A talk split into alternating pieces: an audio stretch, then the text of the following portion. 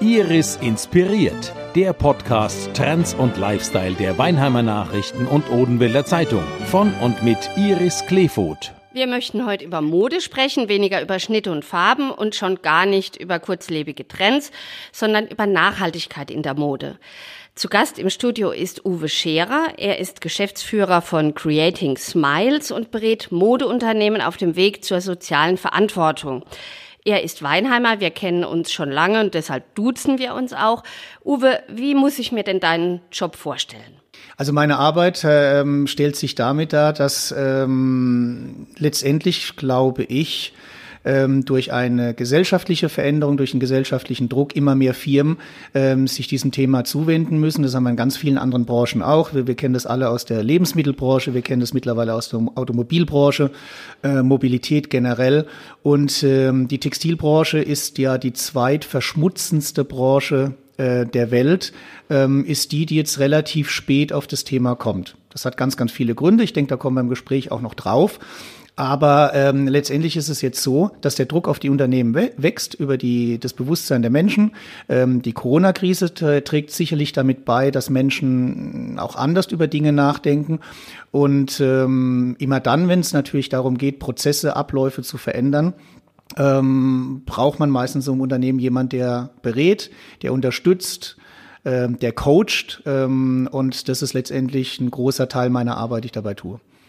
Ursprünglich kommst du ja selber aus der konventionellen Mode, warst früher bei Miss 60 direkt an der Trendfront. Wie bist du selbst zur nachhaltigen Mode gekommen? Zur Nachhaltigkeit kam ich letztendlich über einen Auftrag äh, von der Firma Alnatura, ähm, die seit jeher schon nachhaltige Textilien herstellt und damals ein Konzept über Yoga gemacht hat. Ähm, so habe ich die Firma kennengelernt, habe die Abläufe kennengelernt und ähm, war sehr beeindruckt, wie in dem Unternehmen miteinander umgegangen wird. Das kannte ich eben aus den anderen Unternehmen her nicht ich würde jetzt mal sagen, platt ausgedrückt, weil das Wort doch sehr strapaziert ist, aber ich benutze es weiter, ist es so, dass dort nachhaltig gearbeitet wird und das hat mir gefallen. Und äh, in dem Zusammenhang ähm, kam dann das Thema auf, mehr miteinander zu arbeiten. Ich habe dann auch äh, die Distribution für die Textilien von äh, Alnatura übernommen, die übrigens Peopleware Organic heißen.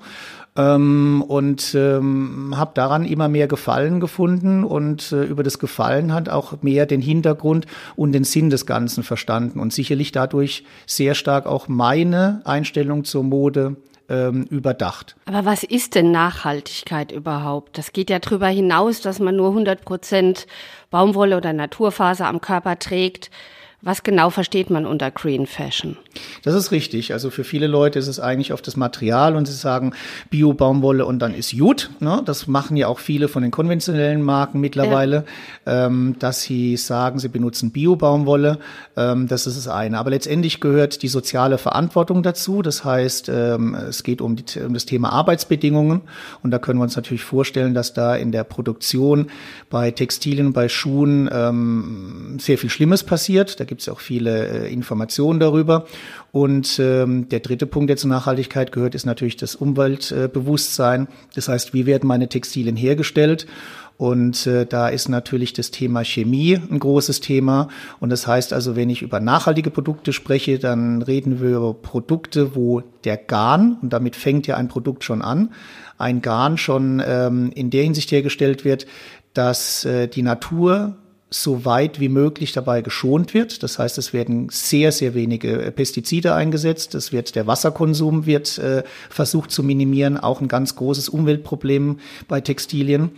Ähm, und wenn man dann den Garn hat, dann geht es letztendlich ja um die Herstellung des Kleidungsstückes.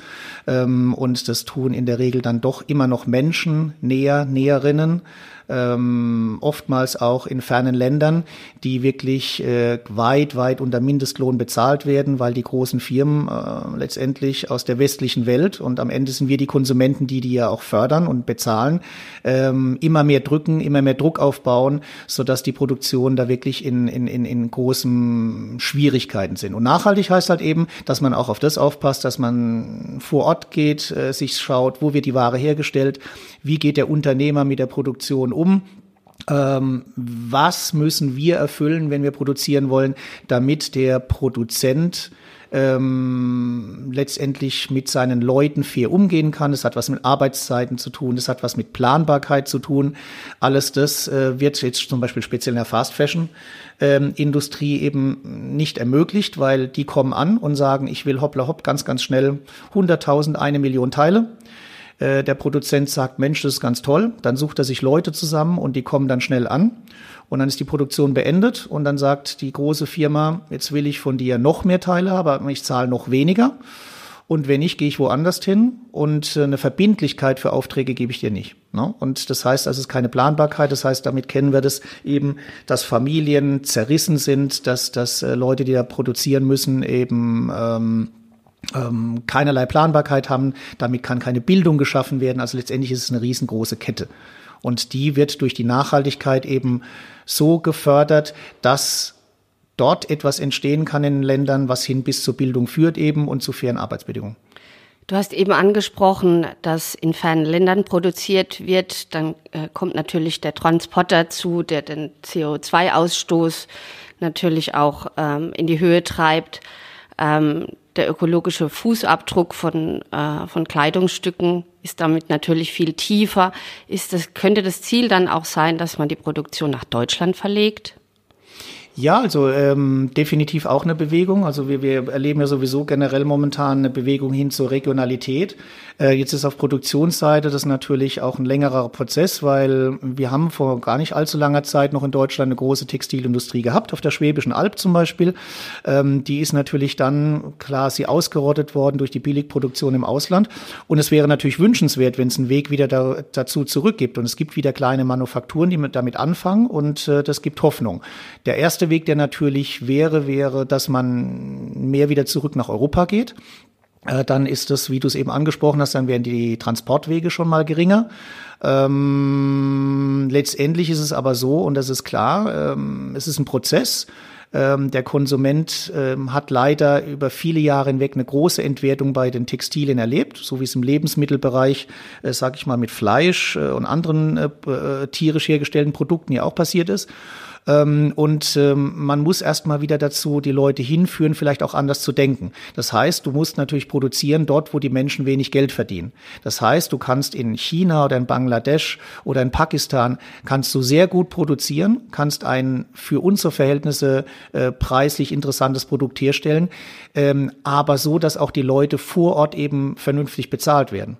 Und dieses, die sind ja auch sehr abhängig davon. Die sind extremst abhängig. Also das heißt, wenn wir jetzt hergehen würden, würden sagen, wir stellen das Wunderland dar und wir produzieren alles in Deutschland und die anderen Länder äh, haben keine Produktionsaufträge, dann würde es dort natürlich zu einer großen Problematik führen. Deswegen, ich glaube, der Weg komplett Richtung deutsche äh, äh Herstellung ist sicherlich eine Form illusorisch. Es wird beides geben, aber vielleicht ein Mix daraus. Und ähm, ähm, ich glaube schon, dass eben in Europa äh, wieder mehr Chancen entstehen, wenn wir es auch schaffen, den Produkten wieder um mehr Wertschätzung zu geben. Ne? Ja. Das heißt also, ähm, wir wissen das alles, diese Wegwerfgesellschaft, gerade bei Textilien, wir wissen, wie oft Textilien gekauft werden, die werden gar nicht mal angezogen. Ähm, wir kennen das über das schöne Online-Geschäft, dass bei günstigen Preisen die Onliner sagen, behalt deine Ware, wenn du sie zurückschicken willst, weil die Größe nicht passt, weil schon der Transport teurer ist als die Ware. Also da stimmt irgendwas nicht. Da stimmt sicherlich genauso wenig, wie wenn ich für äh, fünf Euro irgendwie ins europäische Ausland fliegen kann. Da stimmt was nicht. Und ähm, da gibt's Gott sei Dank auch schon Bewegungen innerhalb der Regierung, innerhalb der EU, dass man sagt, man möchte Fast Fashion extra besteuern ähm, dass eben vielleicht daraus auch ähm, andere Preise entstehen und daraus auch eine andere Wertschätzung. Ja, Stichwort Preis. Ähm, nachhaltig produzierte Kleidungsstücke sind ja im Grunde ein Tick teurer als äh, konventionell produzierte. Wenn ich zum Discounter gehe und einen Top kaufen kann für 1,99, dann kann das natürlich nachhaltig äh, also nicht produziert werden. Sind die Leute bereit, da mehr dafür zu bezahlen? Ist da das Bewusstsein da, die Wertschätzung? Generell würde ich sagen, ja. Letztendlich muss man aber äh, äh, ähm, eine gesellschaftliche ähm, Struktur ja auch irgendwie dazu verstehen. Es ist natürlich klar, äh, dass es Familien gibt, ähm, die sich das ähm, sicherlich nicht leisten kann. Das sehen wir ja in allen Bereichen, ja, auch bei den Lebensmitteln. Und ähm, ich glaube auch, und das ist schon wichtig, dass für diese Menschen natürlich auch ähm, bezahlbare Mode angeboten werden muss, wie es bezahlbare Lebensmittel ergeben muss. Das glaube ich schon auch. Äh, und letztendlich leben wir ja auch in einer Demokratie, also gibt es ja Möglichkeiten, dass Menschen so und so herstellen. Nur was ich mir wünsche, ist natürlich, dass alle die Menschen, die ähm, dem Bewusstsein folgen können, ähm, die finanziell Möglichkeiten dazu haben. Und das heißt ja nicht, dass ich äh, viel Geld haben muss, sondern die eben bewusster ihr Geld einsetzen und sagen vielleicht, okay, es muss nicht fünfmal irgendwie ein Artikel sein, es muss vielleicht einmal der richtige sein. Es muss vielleicht der sein, wo ich meinen Laden vor Ort unterstütze und vielleicht nicht die große Kette. Ähm, es muss vielleicht ähm, eine kleine Marke sein, wo wir, ich weiß, wie die arbeiten. Und Nachhaltigkeit muss ja auch nicht immer der, der Kral des, äh, das der, der großen Vernunft sein, sondern ich finde es schon toll, wenn jemand äh, Stoffe einkauft und vielleicht äh, selbst etwas produziert und es verkauft. Das gibt's ja mittlerweile auch.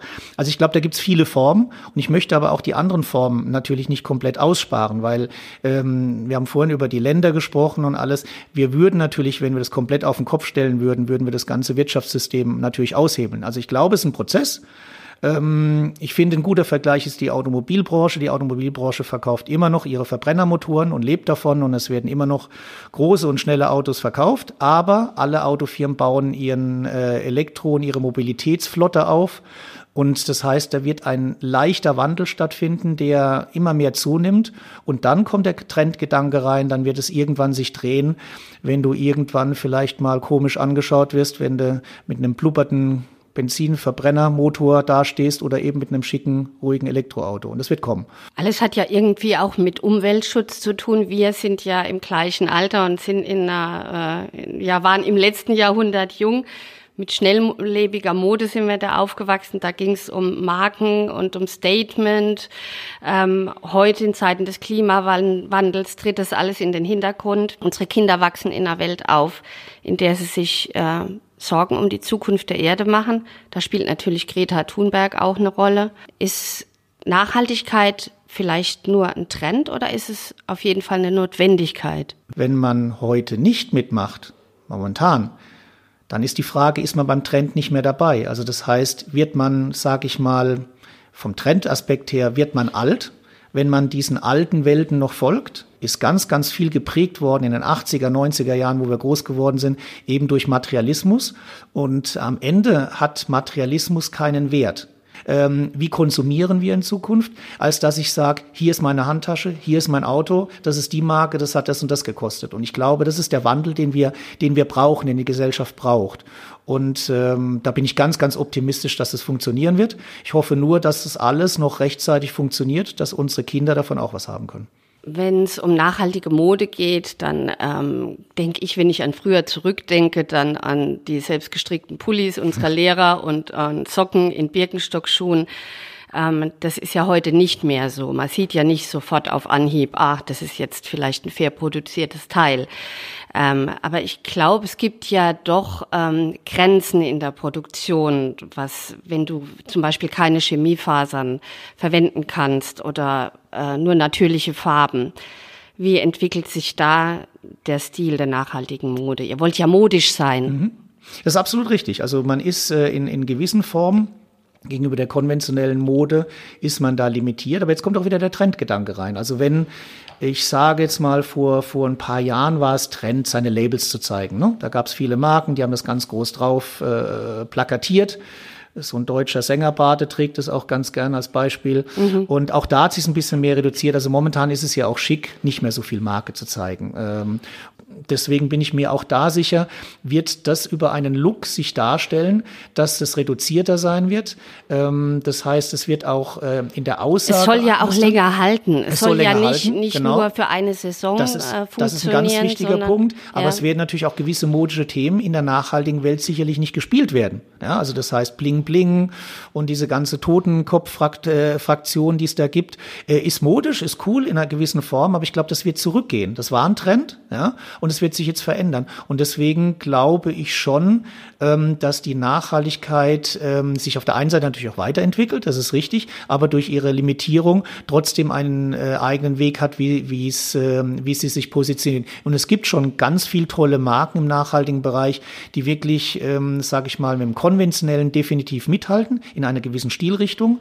Ähm, und da möchte ich jetzt auch keine nennen, ähm, aber ähm, da gibt es ganz, ganz viel und die findet man dann in den einzelnen Geschäften. Und es fängt ja auch schon an, dass die großen Geschäfte, also die Modehäuser, die für uns ja auch wichtig sind, weil sie auch äh, die Lokalität und die Regionalität unterstützen, ähm, eben sich in diese Themen reinbewegen.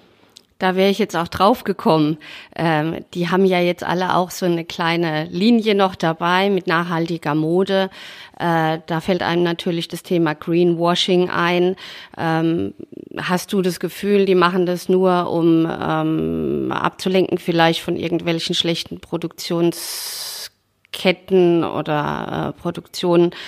Ähm, oder äh, meinst du, da steckt wirklich ehrliches Interesse hinten dran? Man muss dem Ganzen ja auch Zeit geben. Und das heißt, wenn ein großes Modelabel heute sagt, ich fange ein bisschen mit Nachhaltigkeit an, dann finde ich das per se erstmal schon mal gut. Als Konsument sollte man aber so mündig sein, dass man trotzdem noch weiß, gewisse Dinge zu unterscheiden. Das heißt, die größte Unterscheidung sind letztendlich die Siegel, die Zertifikate, die es gibt. Jetzt ist es natürlich so, man kann nicht für Mobilität, für Lebensmittel, äh, für, für Reisen, für, für Textilien alle Zertifikate kennen. Aber auch das hat was mit Qualität zu tun. Man kann aber anfangen, sich langsamer damit zu beschäftigen. Und Auf welche Zertifikate setzt du da? Was also sollte man da? Im Textilbereich ist es so, dass das, das, das am höchsten angesehene Zertifikat das GOTS-Zertifikat ist. Das heißt Global Organic Textile Standard. Ähm, dieses Zertifikat beschäftigt sich wirklich von der Herstellung des Garns über die gesamte Lieferkette. Und das ist auch ein internationales Das ist ein internationales äh, mhm. äh, Standard. Das kannst du dir in Bangladesch genauso beantragen wie auf der Schwäbischen Alb. Und ähm, das ist im Endeffekt wie ein TÜV bei einem PKW. Ne? Und du wirst da überprüft. Ich selbst werde mit meiner Firma auch geprüft darüber. Ich habe auch ein äh, GOTS-Zertifikat.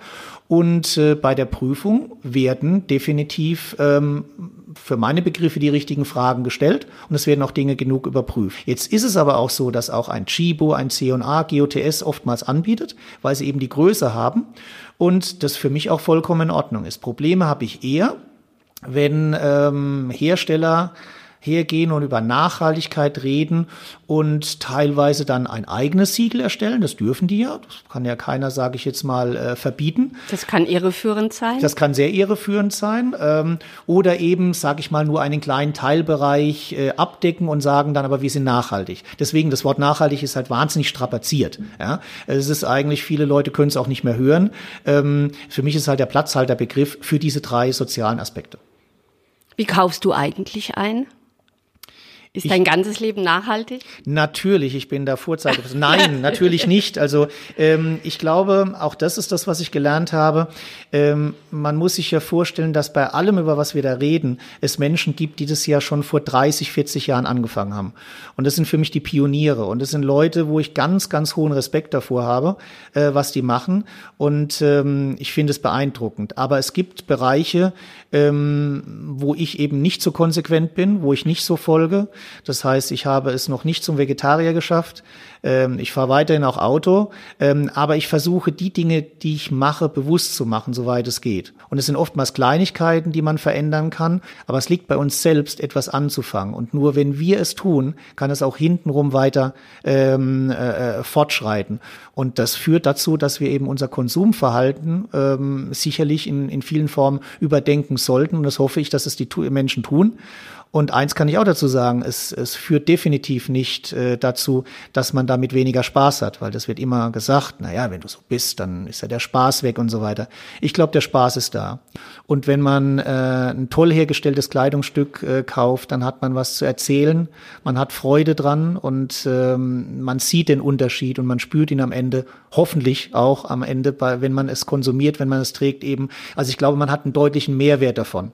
Und, also äh, grundsätzlich mehr Wertschätzung. Mehr Wertschätzung ist ganz, ganz wichtig. Ich glaube, aber man kann sich das gar nicht vorstellen. Es gibt Menschen, die in fremden Ländern unsere Textilien produzieren, wo die Textilien am Ende wieder in die Länder als Altware zurückgeschickt werden, was die Leute in der Produktion nicht glauben und sich nicht vorstellen können, weil sie sich nicht vorstellen können, dass wir ein Produkt, was diese Menschen herstellen, äh, mit ihrer, mit ihrer Kraft, äh, dass wir das im Endeffekt wieder wegschmeißen.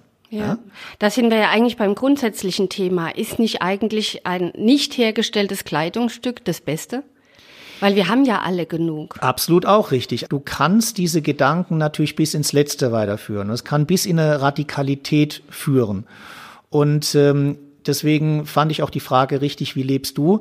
Ich lebe sicherlich mit dem Kompromiss und ich glaube auch, dass ein Kompromiss für uns eine gute Lösung ist, sag ich mal.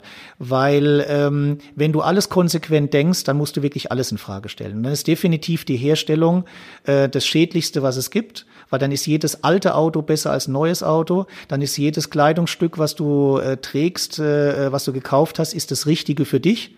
Ähm, aber wir hätten dann natürlich nicht mehr die Belohnung für uns selbst, wenn wir was Schönes kaufen, wenn wir uns mal wieder schick anziehen. Aber es ähm, kann natürlich auch getauscht werden. Es kann, kann getauscht werden. Gehen, auch eine ganz Sachen große, genau, große Tendenz, wo du auch siehst momentan, dass ganz viele auch von den Fast Fashion Anbietern ähm, dieses System anbieten werden. Die tun der etwas. Druck, der kommt ja auch genau, aus der, der Gesellschaft. Kommt. Genau. Ja. Und dadurch kommt eine Veränderung. Und mhm. ähm, und ähm, deswegen glaube ich, dass es auch da wieder um auf einem richtigen Weg ist. Äh, wo siehst du nachhaltige Mode in zehn Jahren oder wo wünschst du dir, wer sie? Ich glaube, dass das, ähm, dass das eine Form von einem Standard wird, glaube ich. Ne? Es ist natürlich eine Frage, ähm, wie weit äh, kann die Welt uns diese Rohstoffe geben. Jetzt hätten wir die wunderbare Welt, dass das alles gestoppt werden würde und alles wird auf eine relativ natürliche Art und Weise hergestellt, dann kann natürlich weniger hergestellt werden. Vielleicht ist es möglich. Dazu habe ich zu wenig Ahnung, muss ich ehrlich zugeben. Kann ich nicht sagen. Ne? Aber ich weiß, dass es natürlich momentan schon so ist, ähm, dass es ähm, ein, eine größere Nachfrage nach der Biobaumwolle gibt, dass es sicherlich da auch zu Engpässen kommen wird. Aber das natürlich zur Folge hat, dass auch die Produktionen sich umstellen müssen. Ob das am Ende die Menschheit befriedigen kann, bis hin zu dem sicherlich zwar sehr schönen, aber unwichtigsten Thema der Mode, das kann ich leider nicht sagen. Ne? Wir warten es ab, was auch unsere Kinder draus machen. die werden sicherlich uns was anderes dazu sagen. Was wir daraus gemacht haben, müssen die jetzt klarrücken. Ja, super, dass du da warst. Freut mich, war ein tolles Gespräch, sehr interessant. Danke, ja, hat ja. Spaß gemacht. Ist immer schön, wenn man darüber sprechen kann, ähm, weil man ja damit hofft, äh, eben Bewusstsein zu schüren. Das war Iris Inspiriert, der Podcast Trends und Lifestyle der Weinheimer Nachrichten und Odenwälder Zeitung von und mit Iris Kleefoth.